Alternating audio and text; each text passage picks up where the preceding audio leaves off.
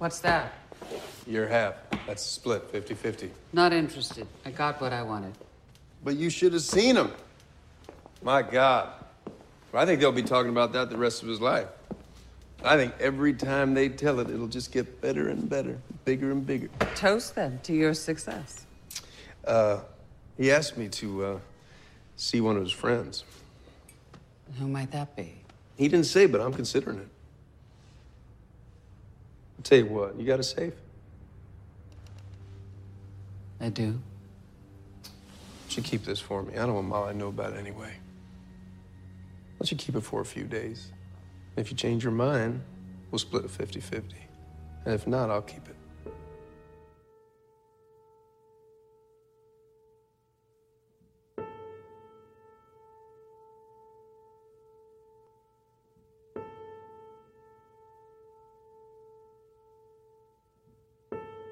Estamos de regreso en Plano Secuencia, su podcast favorito de cine. Muchas gracias por sintonizarnos en una charla más de los estrenos de la temporada.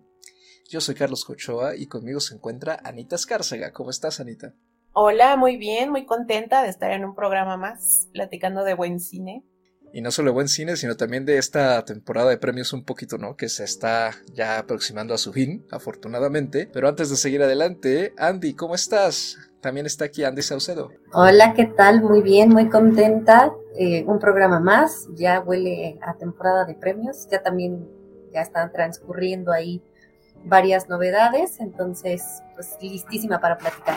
Nos toca hablar sobre Callejón de las Almas Perdidas, Nightmare Alley, esta nueva producción por parte de Guillermo del Toro, nuestro compatriota, que regresa a la pantalla después de su triunfo en la academia en, con la crítica y la audiencia de La forma del agua. Y pues esta película es un eh, neo-noir, un thriller psicológico con toques de noir moderno, protagonizada por Bradley Cooper, Kate Blanchett, Tony Collette, William Defoe, Richard Jenkins, Rooney Mara, Ron Perlman, Mary Steenburgen y David Strathairn. Está escrita por Guillermo del Toro y Kim Morgan y más bien es una adaptación, ¿no? Ellos hacen una adaptación de la novela del mismo nombre publicada por William Lindsay Gresham en 1946. Al mismo tiempo, la película es un remake de una producción bastante famosa que en su momento no causó la sensación que se esperaba, pero se ha convertido pues, en uno de los tesoros del noir y de una película casi casi de culto, que también llevó el mismo nombre, El Callejón de las Almas Perdidas, en 1947 estelarizada por Tyrant Power, John Blondell, Colleen Gray y Helen Walker y dirigida por Edmund Golding, con un guion de Jules Furtman. Andy, rápidamente, cuéntanos de qué trata El Callejón de las Almas Perdidas. Bueno, El Callejón de las Almas Perdidas eh, va de la historia de un hombre llamado eh, Stan, que aparentemente está dejando atrás pues toda su vida, una etapa de su vida o algo ahí un poco misterioso. Eh, decide pues vagar. y en ese viaje que, inicia, justo llega a un eh, circo, bueno, a un, se puede decir, no es un circo, ¿no? Sino es como un lugar muy parecido en donde se presentan diferentes espectáculos relacionados al, pues, al freak, ¿no? Entonces él justo eh, ve la oportunidad de, quedarse a trabajar ahí al momento en que pues no, nadie lo cuestiona de quién es, ni, qué hace, ni a dónde va. Él ve la oportunidad de empezar a aprender, en este caso, eh, pues trucos, ¿no? De, manipulación de, personas, tipo, tipo de, adivinar, ¿no? Y entonces, eh, justo él pues, se se puede decir, se, se mete en este mundo, ¿no? empieza a tener cierta ambición por dejarlo atrás, se junta con una chica de, estos shows y en algún punto, ¿no? ya cuando él eh, empieza a ser de cierta forma famoso y exitoso, pues conoce a una psiquiatra, ¿no? Que, que, aparentemente lo va a meter en un mundo pues aún más peligroso en donde deja entrever pues justo las, las debilidades de, la humanidad. En esencia sigue la misma trama de su predecesora, ¿no? de la versión del 47 y de la novela, pero digamos como que siguen el mismo beat y el mismo tipo de escenas, ¿no? Pero pues ya para arrancar con la discusión, Anita, ¿qué te pareció de entrada a ti Nightmare Alley? a mí la película puedo decir que me gustó a secas. ya, ya, ya ahondaremos un poco más en, esto un poco después, pero vaya, la película, pues como cualquier otra película de Del Toro, pues tiene ya una manufactura que sabemos, ¿no? O sea, tiene ya un nivel de calidad, ¿no? O sea, como que ya ves una película de Guillermo del Toro y sabes que va a tener un sello de calidad, ¿no? O sea, de que está bien hecha, está bien hecha, pero hubo muchas cosas relativas al guion que a mí en lo particular no me gustaron, no me trataron de convencer. No me lograron convencer, perdón. Creo que lo que menos me gustó fue que toda esta parte del carnaval la sentí demasiado larga para la importancia que tenía en la historia al final. O sea, obviamente es importante que sepamos pues todo este background, ¿no? De este personaje, de cómo aprende todos sus trucos, ¿no? De mentalista. Pero siento que toda esta primera mitad de la película nos, nos mete demasiado en el mundo del carnaval, nos presenta demasiados personajes que yo sentí que Del Toro los metió porque son, son actores que a él le gustan mucho, ¿no? Como Ron Perlman, por ejemplo.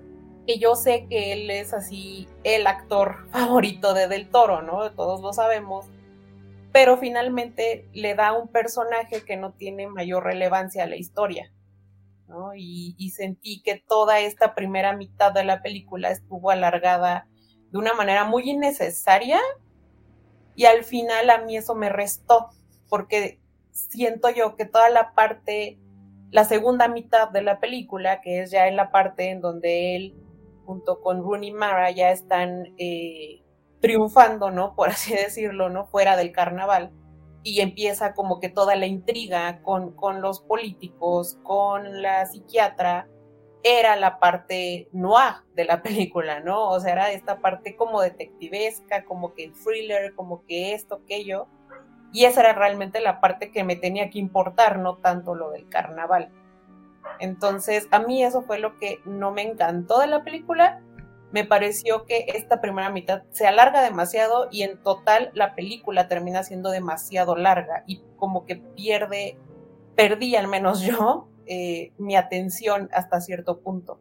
Yo coincido con Ana, la película me gustó, disfruté bastante algunas escenas, algunas tomas, ¿no? Incluso eh, detalles o elementos que, se sienten, sí, insertados muy a propósito, pero que, a la vez eh, nos llevan pues a donde teníamos que ir, ¿no? Que es eh, justo a estos elementos que, ya mencionaba Ana, que tenían que ser de, de, esta trama de, detectives, ¿no? Que, que, tenía que tener como esas, eso sombrío que hay detrás, más el estilo de Del Toro, que es ya lo conocen como que le encanta hablar siempre como de, lo monstruosa que es la humanidad, no de los monstruos en sí, sino de, de eso malo que hay, ¿no? Muchas veces dentro de, los personajes y que, no siempre se, se devela, ¿no? Y de, tan forma a veces tan, pues tan literal.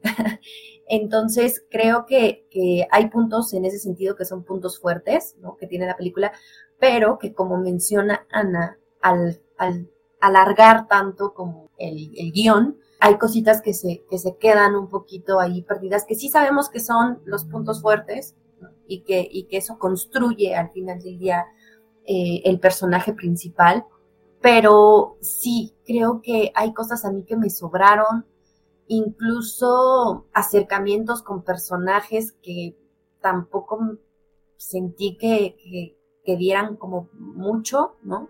De sí.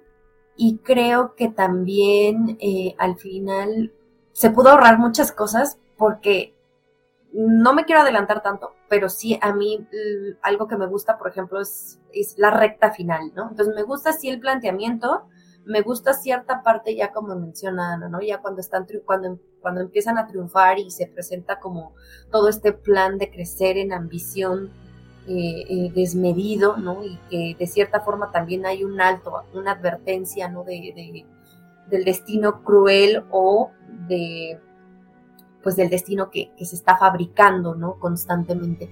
Y la recta final. Entonces hay puntos ahí, como mencionaban, que se alargan, como la parte de, este carnaval o de este lugar en donde él está aprendiendo, ¿no? A, hacer todo este, este tipo de, trucos de manipulación, de, shows, ¿no? De, engaños. Y la otra parte que es cuando ya triunfan y empiezan también los engaños eh, en crecimiento, ¿no? Dan un salto exponencial en donde pasan de dar un show, ¿no? En donde es tipo adivinación, a engañar a personas con, mucho poder y, mucho dinero, ¿no? En situaciones que ya tienen que ver con espíritus, con secretos, ¿no? Con, con asesinatos incluso. Entonces, creo que, que también ahí hay una parte que se alarga un poquito, ¿no? Y que le meten ciertas escenas o ciertas interacciones que, que ya no me funcionan tanto y dejan de lado otras que a lo mejor podrían haber aportado más. No es que yo sea gran conocedora de, la trayectoria o de la cinematografía de Guillermo del Toro, pero sí como menciona Ana, me parece que tiene un sello muy particular, que tiene una calidad, ¿no? Y eso lo he admirado muchísimo, pero yo no soy muy fanática o seguidora o, que me encanten precisamente sus historias. No soy a lo mejor en ese sentido eh, la persona que conozca a fondo ¿no? los detalles de, Guillermo del Toro en cada uno de sus trabajos y por los cuales se ha vuelto el, director tan exitoso, tan aclamado que es hoy en día. Yo estoy un poco igual que ustedes dos. Eh, a mí la película también me pareció bastante larga y sin embargo como que logré entrar en su mundo sin problemas. Me dio la impresión que era mucho backstory y que este, esta construcción ¿no? de su mundo y de su atmósfera que nos hace del toro, pues eh, tenía como una intención de sumergirnos mucho en la historia ¿no? y, en ese momento, de seguir al personaje y como de establecer muchas cosas. Entonces, a pesar que yo sí sentí que estaba muy alargada, sobre todo como ya bien dijeron ustedes, esta primera hora sobre toda la etapa en el carnaval, o bueno, en esta feria, ¿no? Sí siento que me sobró mucho de allí, pero a la vez como que yo decía, bueno, estamos viendo a todos estos personajes, ¿no? Y en efecto se le da, por ejemplo, William Defoe bastante, pues, su lugar, ¿no? Como el director de El Dueño y el que dirige esta atracción.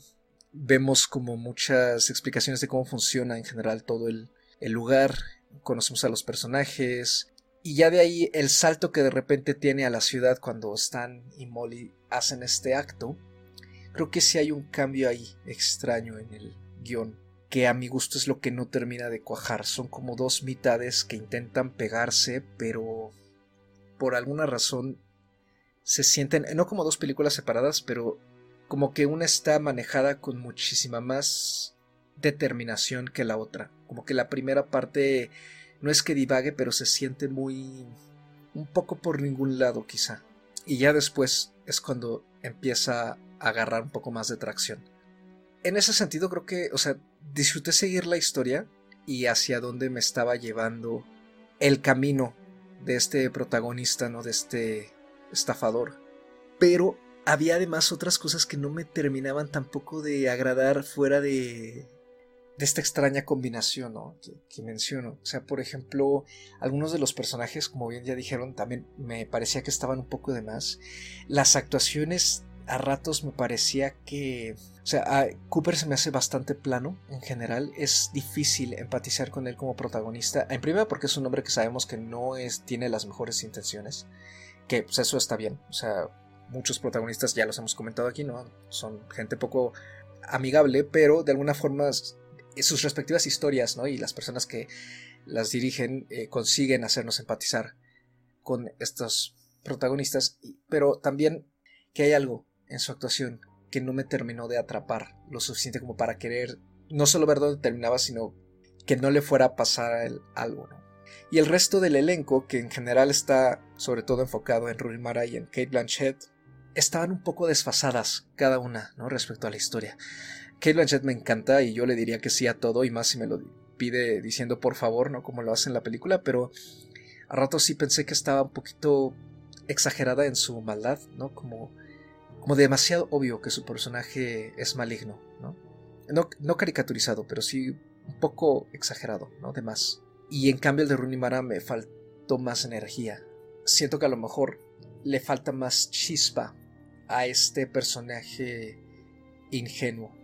Creo que sí se recupera bastante hacia el final, sobre todo con esta secuencia, ¿no? climática, pero siento que se queda como muy vacía en general la película y me recuerdo mucho a como me hizo sentir la cumbre escarlata.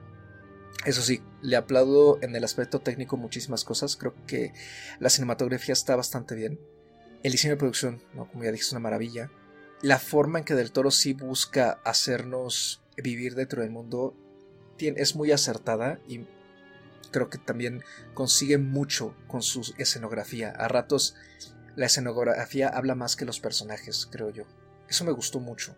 Y su forma de afrontar esta historia, creo que, pues obviamente está muy, mucho más cargada hacia lo gráfico y hacia lo monstruoso. Y está bien, o sea, porque finalmente creo que sigue siendo fiel a su estilo, ¿no? A lo mejor no hay monstruos como tal, como lo ha habido en muchas de sus otras películas. Esto es un poco más irse hacia quizá lo del espinazo del diablo, ¿no?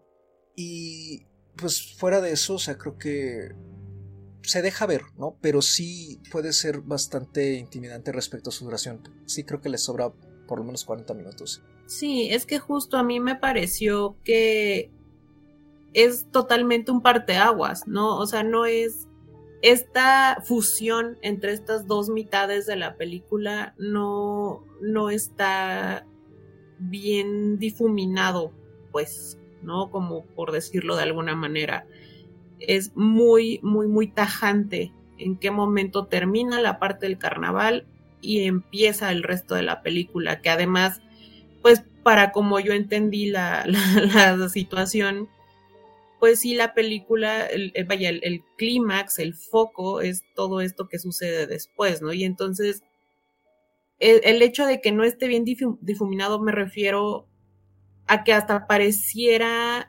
que es como un tipo de película distinto o que es una historia distinta a la que me estaban contando en un principio que la que me terminan de contar al final o que es de repente como que empieza siendo una película dramática y termina siendo algo más policíaco, ¿no? O sea, siento que, que está ahí hecho como un, un pegado, ¿no? De estas dos mitades que no me termina de, de cuajar a mí, que a mí sí me pareció que está demasiado abrupto y no sé si también tenga que ver la edición de la película o, exactamente cuál es como el, el, el problema. Yo sin ir sabiendo qué es lo que voy a ver, sin saber exactamente de qué va la historia o sin haber visto la película del 47 o sin haber leído la novela, yo entré y empecé a ver una película que yo pensé que iba por un camino totalmente distinto, ¿no? Entonces, Siento que a mí eso fue lo que más me pesó. Más aún, incluso que la duración de la película, a mí lo que me pasó, lo que me pegó fue este, este pegado que no lo siento para nada orgánico. Yo creo que tiene que ver más que la edición, el guion, porque incluso en los mismos personajes se nota. Se hace este corte y de todos esos personajes que estaban en el carnaval es como si va, ¿no? O sea, no tienen como un desenlace ni nada, o sea, X.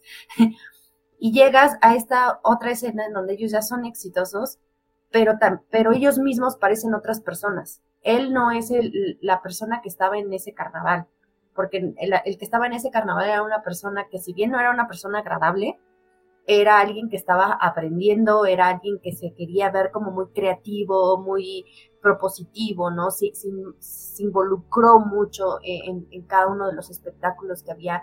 Y el personaje de, de, Mary también parece otra, parece una chica temerosa, parece es alguien que no está contenta con esa vida, pero que a la vez tampoco se expresa mucho, ¿no? Y es algo que decía ahorita Carlos, le falta algo a ese personaje, ¿no? O sea, como que también se queda, se queda contenido, se queda corto, precisamente por ese corte.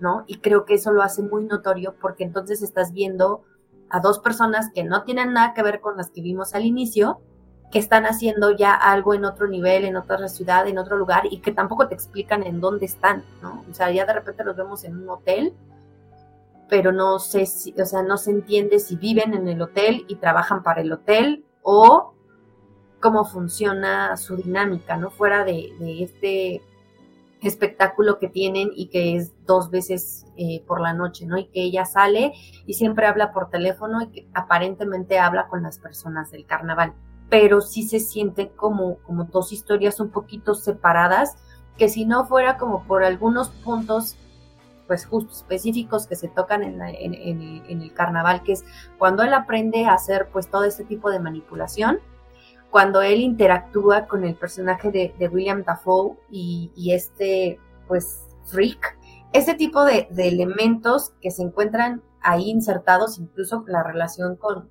Mary, pues sí, sí nos ayudan, ¿no? A entender esta otra historia que aparentemente, pues, son ellos ellos mismos, ¿no? Esos mismos personajes. También visualmente estamos hablando de, un espacio muy abierto, como lo era en la parte de, esta feria, de este carnaval, a espacios muy cerrados que empezamos a ver todo el tiempo, ¿no?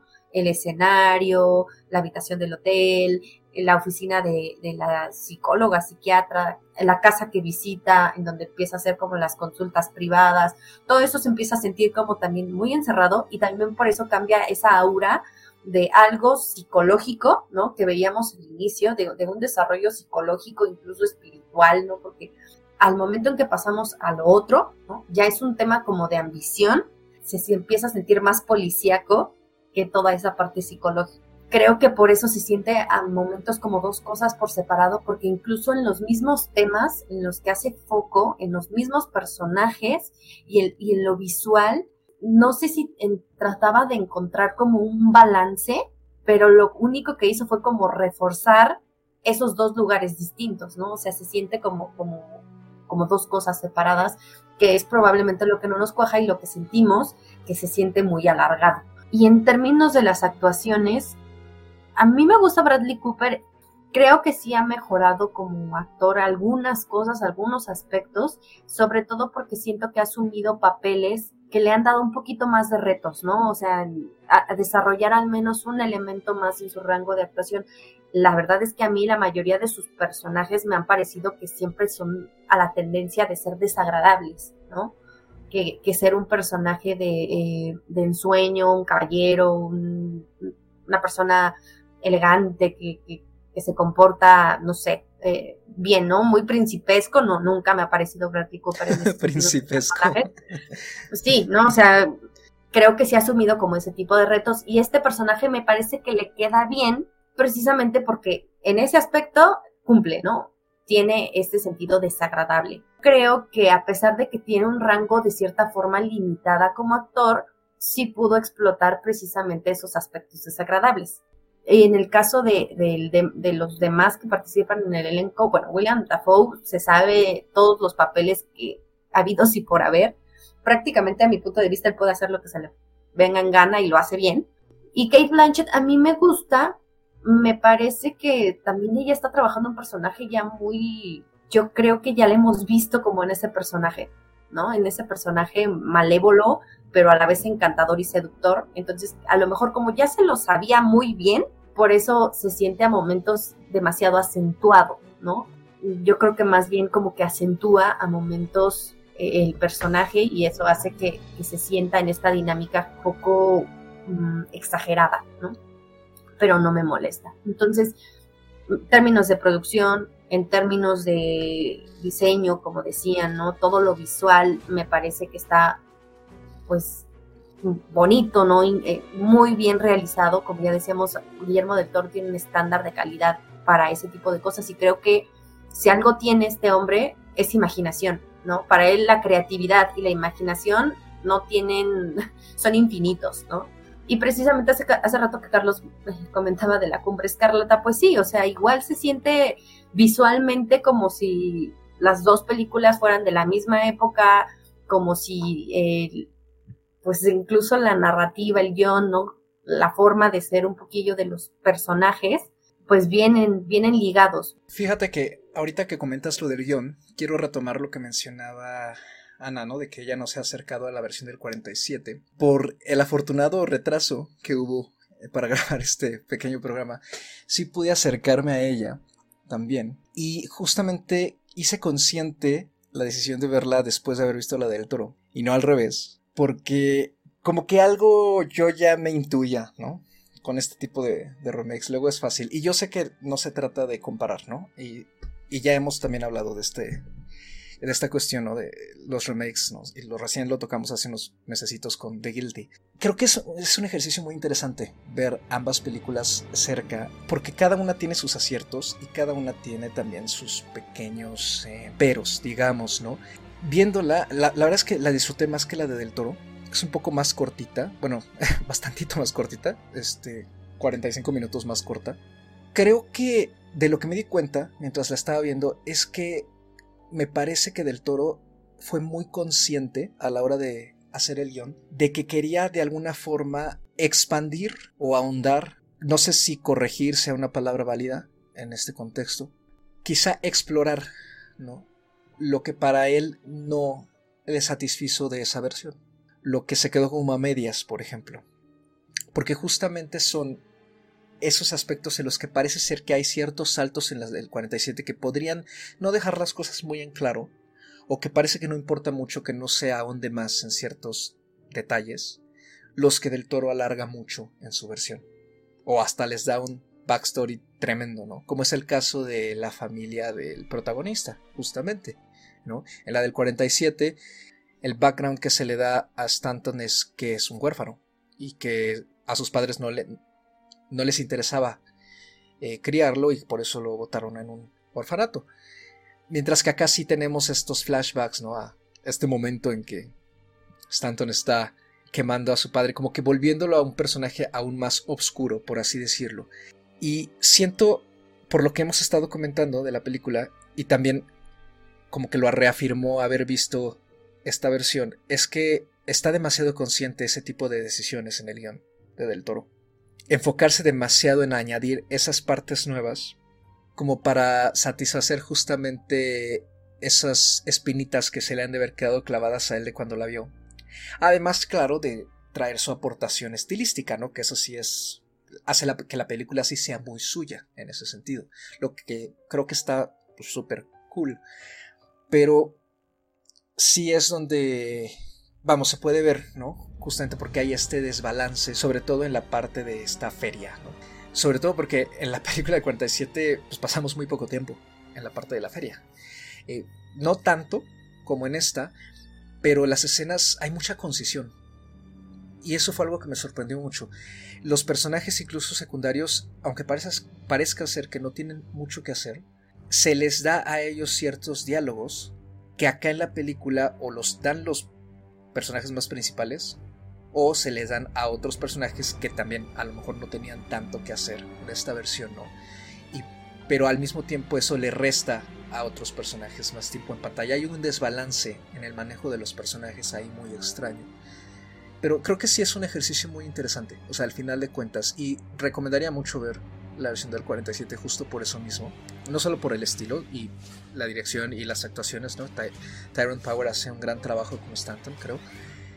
Sino hacer esta especie de complementación. Y en ese sentido me recuerda a lo que llegamos a comentar aquí sobre Suspiria, ¿no? Que parece ser que son la, la Suspiria de Guadagnino, más que reescribir la versión de Argento, que es legendaria, busca complementarla de alguna forma o crear un diálogo a partir de un mismo texto, por así decirlo. No sé, no veo esa intención tan clara aquí, pero creo que se podrían trabajar de la misma manera y hacer casi casi un double watch con ambas. Porque sí, hay ciertas cosas que también de repente en la del 47 dices, sabes que como que esto debería de haber sido explicado un poquito mejor, ¿no? Por ejemplo, el origen del código sí se toca, pero en la versión del 47 no se toca tanto el por qué no hay que hacer mal uso de esta estrategia de mentalismo y de cuáles son las consecuencias. Como que viéndola de repente dices, bueno, ¿por qué esto es malo? ¿no? Eh, cuál es el punto de que no lo hagan porque nadie se lo ha advertido. Y funciona a su manera. Creo que ambas películas funcionan eh, en sus respectivas épocas. Quizá la de Del Toro sí peca de sobreexplicativa en muchos aspectos, ¿no? Por eso mismo esa tendencia de querer llenar esos agujeros. Mientras que la otra es más concisa y el final sí me parece un giro muy interesante porque el final de la del 47 la convierte en un...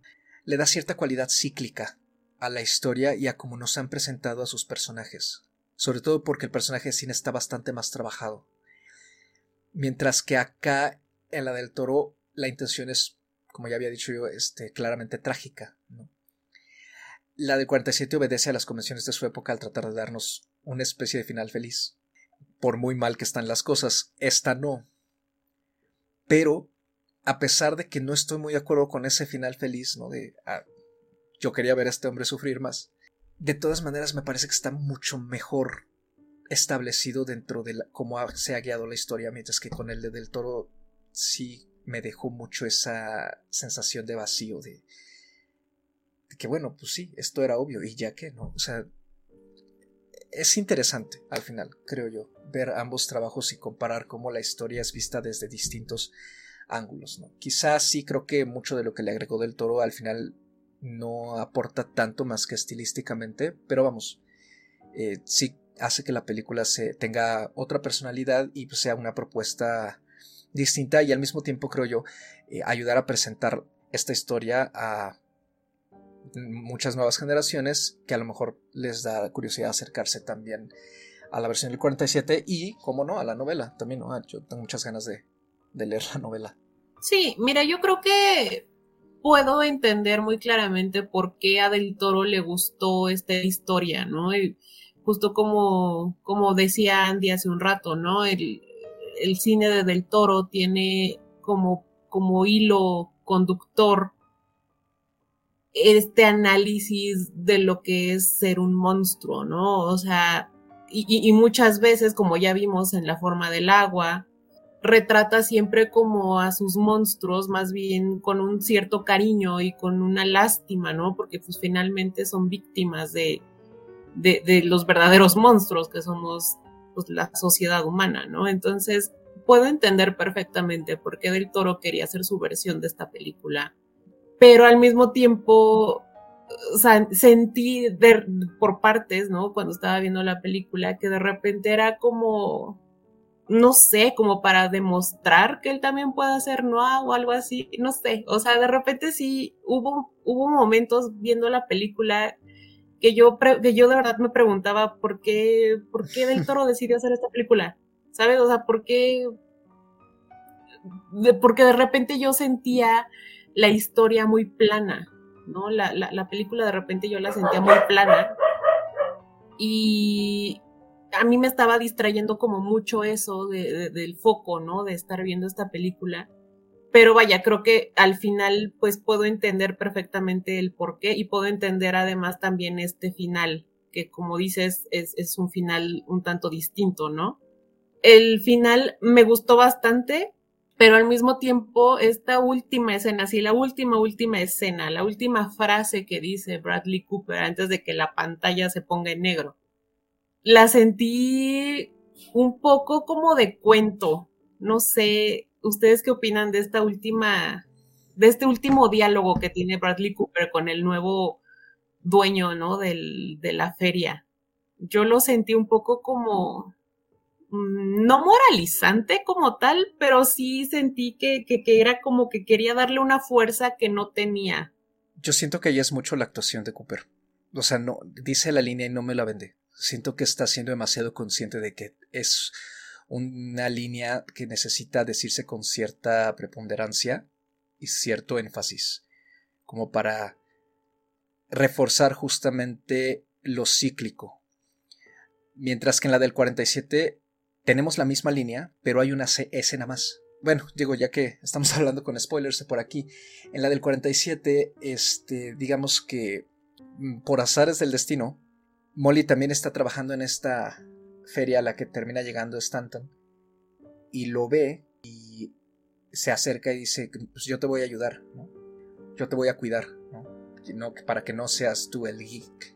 Pero hay un detalle trabajado desde antes de la película aquí. O sea, pues, es lo que yo me refería con que hay como una lucecita de esperanza, como que parecía ser que es un final feliz de, ah, bueno, mira, se reunió con su esposa, ¿no? En la versión del 47, cuando es la escena de la aparición, Molly se siente tan culpable por hacerle creer a este hombre al que están engañando que está viendo una aparición de pues, la mujer que él violentó, que entra en pánico y se sale de personaje y entonces pues todo el teatro se cae, ¿no? Entonces ella se siente muy culpable de que ella le arruinó el plan Stanton, a pesar de que ya sabemos que Stanton también tiene muchísima culpa. Él la manda lejos con mucho, con el poco dinero que le dio eh, la doctora, que consiguió sacarle a la doctora, y pues ya, ¿no? Que vaya a rehacer su vida. Pero todo esto se refleja con algo trabajado desde antes en la película, que es un comentario que le hace Sina a Stanton respecto a su relación con Pete, ¿no? Porque Stanton como que sí le, pregunta por qué anda cargando ella con Pete que está todo el tiempo borracho, muchísimo más borracho que lo que nos presenta del toro. Y Sina le responde que es porque cuando ellos estaban haciendo el acto, ella metió la pata. Y entonces cuidar de Pete, aunque Pete sea una carga en su estado, es la forma en que ella busca como pues compensarle eso, ¿no? Entonces, que al final Molly y Stanton terminen exactamente igual, me pareció como un reflejo cíclico, un, toque muy particular, ¿no? De que se repite la misma historia con estos otros dos personajes que intentaron también hacer como que su aventura a lo grande. Obedece al mismo tiempo a su época y al mismo tiempo refuerza la narrativa de la historia. La, la del toro sí es más eh, quiere ser más desafortunada. Pero con este dramatismo que se le da al final, siento que termina planísima. Ay, creo que fue la única que le gustó. bueno, tampoco es que esté maravillada o encantada, pero creo que justo porque creo que lo que no me hubiera gustado sería el final esperanzador creo que es por eso por lo que me gusta, no tanto por como lo haya hecho Bradley Cooper o la frase o el énfasis, ¿no? Porque ahorita, así como tú lo mencionas, Carlos, o sea, yo veo que del toro lo que hizo fue cambiar el camino, ¿no? Ahí el ciclo se podía repetir de dos formas. O igual eh, que, Molly y Stan fueran la pareja ahora, ¿no? Como, o era que otro personaje de, este, pues de, este, de esta feria, ¿no? Podría ser él y como del toro al inicio de la película se enfoca mucho como, justo, ¿no? En, este, en este hombre, en este indigente que tienen como, como un show, como un espectáculo de lo grotesco. Creo que, que al final el que del toro haya decidido tomar la historia y mostrar su perspectiva de lo que es ser un monstruo, ¿no? O de lo que es ser, en este caso, eh, la ambición, ¿no? El engaño, la mentira, e, e, el, tener todo este background oscuro que nos da de, qué pensar, de que es una persona que al final no se tienta para matar, y lo vemos, ¿no? O sea, lo sabemos. Creo que, que el que hayan escogido el final que no es esperanzador, que es más crudo y que va más de acuerdo incluso con, con la sentencia que el personaje de Tony Collette le da a Bradley Cooper, ¿no? Cuando le está leyendo las cartas, que pues sabemos que, que, probablemente no era, eh, lo ponemos en duda porque sabemos que en realidad el personaje de, de Tony Collette pues eh, no se manifiesta como que tenga de verdad esos talentos. Creo que se cumple mucho más en ese sentido, ¿no? Hasta como como que sabías que el personaje tenía que acabar mal, o sea, no, no había forma que, este personaje se redimiera, ¿no? sino que tendría que ir en una espiral hacia el abismo. Y tan es así que de ser un personaje que no bebía, termina bebiendo. Y no te explicas por qué, en qué momento entró en ese punto de desesperación o, o en esa inducción hacia la bebida, que lo terminan convirtiendo en alguien que a lo mejor no era al inicio, pero que dejó salir, ¿no? Con, todas estas eh, cosas que, vive a lo largo de, la trama. Entonces, les digo, o sea, a lo mejor soy la única que le gustó así el final, no tanto en la escena, o sea, la escena, yo nunca me puse a pensar si lo dijo con, qué sentido o, con qué énfasis o, si lo hizo bien o mal Bradley Cooper, sino como que solo me quedé con, con esto que es como muy real, ¿no? Como cerrar ese ciclo con alguien que se merece lo que está viviendo. También prefiero este final al, de la otra película. Pues bueno, finalmente Bradley Cooper se merece eso y más, ¿no? Pero, sí, o sea, a mí me, me quedó a deber bastante, creo, su, su trabajo, pues, su, su, interpretación, pero es justo lo que, lo que mencionábamos desde hace un rato, ¿no? Que pues Bradley Cooper no es el gran actor, ha sabido elegir muy bien sus personajes de un tiempo a la fecha, siento yo. Creo que el parteaguas fue con el francotirador, si no me equivoco. Fue cuando empezó a agarrar estos personajes, ¿no? Empezó a agarrar como proyectos pues un poco más retadores, por así decirlo. Pero pues sí, definitivamente tampoco es como que tenga un gran rango actoral. Entonces, creo que a mí eso fue lo que me, de repente me sacaba un poco de onda con su, con su actuación, con la manera en la que entregaba, ¿no? El, el delivery que le dicen, ¿no? En la manera en la que entrega los tonos en los que habla, de repente como que me, me brincaban un poco, pues y justo fue lo que me pasó con esta, con esta última escena, porque a mí como que siento pues que, esa última escena, esa última conversación que tiene con este, con este otro personaje, yo creo que hubiera estado padrísimo que tuviera pues una fuerza mayor, pues, ¿no? O sea, y siento que, que, a mí me deja muy a medias la interpretación de Bradley Cooper. O sea, eso fue lo que a mí me, me sacó de onda de que, de que fue una justicia poética, pues sí lo fue, ¿no? Y, qué bueno que le pasó eso, pero, pero sí, lo que me falló ahí fue la, fue la actuación de Bradley Cooper. Y vaya, no nada más al final, ¿no? O sea, a lo largo de toda la película de repente lo sentía como que medio por todos lados.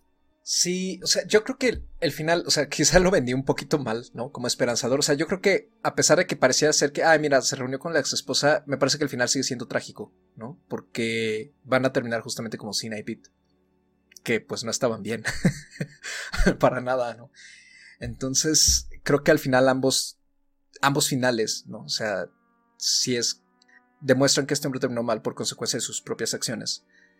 Pero digamos como que por la época, pues estaba como mejor visto, ¿no? Que, que pues, por lo menos parecía ser que sí, va a haber una ligera esperanza ahí, aunque la esperanza en realidad sea un martirio también, ¿no?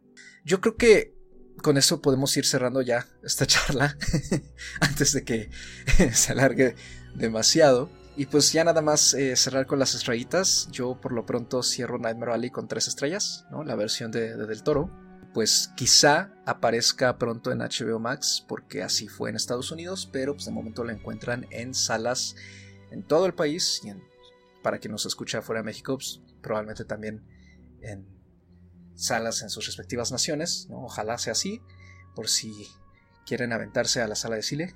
Y pues Andy, ¿tú cuántas estrellitas le das? Yo le pongo o le puse tres y media la verdad, como mencionaba, me gustó más que la forma del agua, aunque me echen jitomates. Seguramente conozco dos que tres que seguro me, están oyendo, les voy a caer gorda. Pero sí, porque me vendieron muy grande la forma del agua y ya cuando la vi, pues, no me pareció tanto. ¿eh? Pero esa es otro, otra historia. Entonces, sí, tres y media, porque sí me gustó un poquito más. Creo que eh, al menos en el mood en que la vi y todo, me, me gustó a secas, también como, como dijo Anita. Entonces me parece que, en este caso, pues no le daría yo más, tampoco creo que le daría yo menos. Entonces ahí se queda. Yo también me quedé con tres estrellas. Eh, sí, también me pasó igual que Andy, fíjate, a mí también me gustó más esta que la forma del agua. ni modo, ni modo. Este, pero sí, no, o sea, yo me quedé con tres estrellas. La verdad, eh, me gustó la película, pero me gustó a secas, vaya, ¿no? O sea, como ya, ya dijimos a lo largo del programa, o sea, sí es una película que está bien hecha, es una película que tiene muy buena manufactura, pero no, no, no le pondría más. O sea, si acaso le subiría a tres y media, pero, pero no. Por lo pronto me quedo con tres. Y pues con eso termina nuestra discusión del Callejón de las Almas Perdidas. Y pues como la recomendación del día, creo que me parece más que adecuado recomendar justamente la versión del 47, ¿no? la que hemos estado ya comentando aquí, de la cual ya dimos también los datos. La versión la encuentran, espero, ¿no? que con subtítulos no, no sé si está ahí. Eh, hay varias copias, algunas seguramente los tendrá. Eh, la encuentran en YouTube, gratis. La mayoría de las copias están en buena calidad. Ahí pueden echarle un ojo por si quieren justamente hacer un ejercicio similar al que hice yo, ¿no? De ver ambas películas.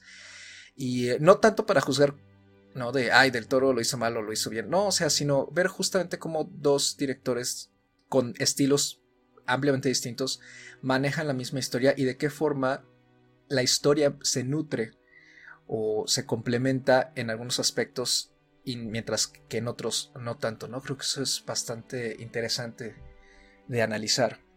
Y además se pueden ver a Tyrone Power en uno de sus papeles más recordados y con una gran actuación y disfrutar de una de sus películas, ¿no? de su filmografía también. Entonces me parece mucho más que adecuada esa recomendación. Y pues con eso nos despedimos. Anita, ¿dónde te podemos encontrar? A mí me pueden encontrar ya sea en Twitter o en Instagram como arroba animalceluloide. Ya saben, yo no tengo nada más que hacer, a mí siempre me encuentran en esas redes. A mí me pueden encontrar en Twitter o Instagram como arroba Andrea Padme y ahí pues si me hacen llegar sus comentarios, si están de acuerdo o no conmigo, pues ahí les contesto y muchas gracias como siempre por, por su feedback. Y a mí me encuentran en Twitter como arroba Mr. Carlos Ochoa con un 8 dígito y una A minúscula al final. Y a este programa, como todos los demás, lo pueden encontrar en iTunes, Google Play, Spotify, Anchor, Breaker y un sinfín más de plataformas de podcasting. Ya saben, síganse cuidando mucho. Pues como siempre, con las medidas que consideren necesarias, ya sea si van a la sala de cine, si no, disfrutando de la oferta en casa que como siempre sigue siendo amplísima. Muchas gracias por escucharnos y hasta la próxima.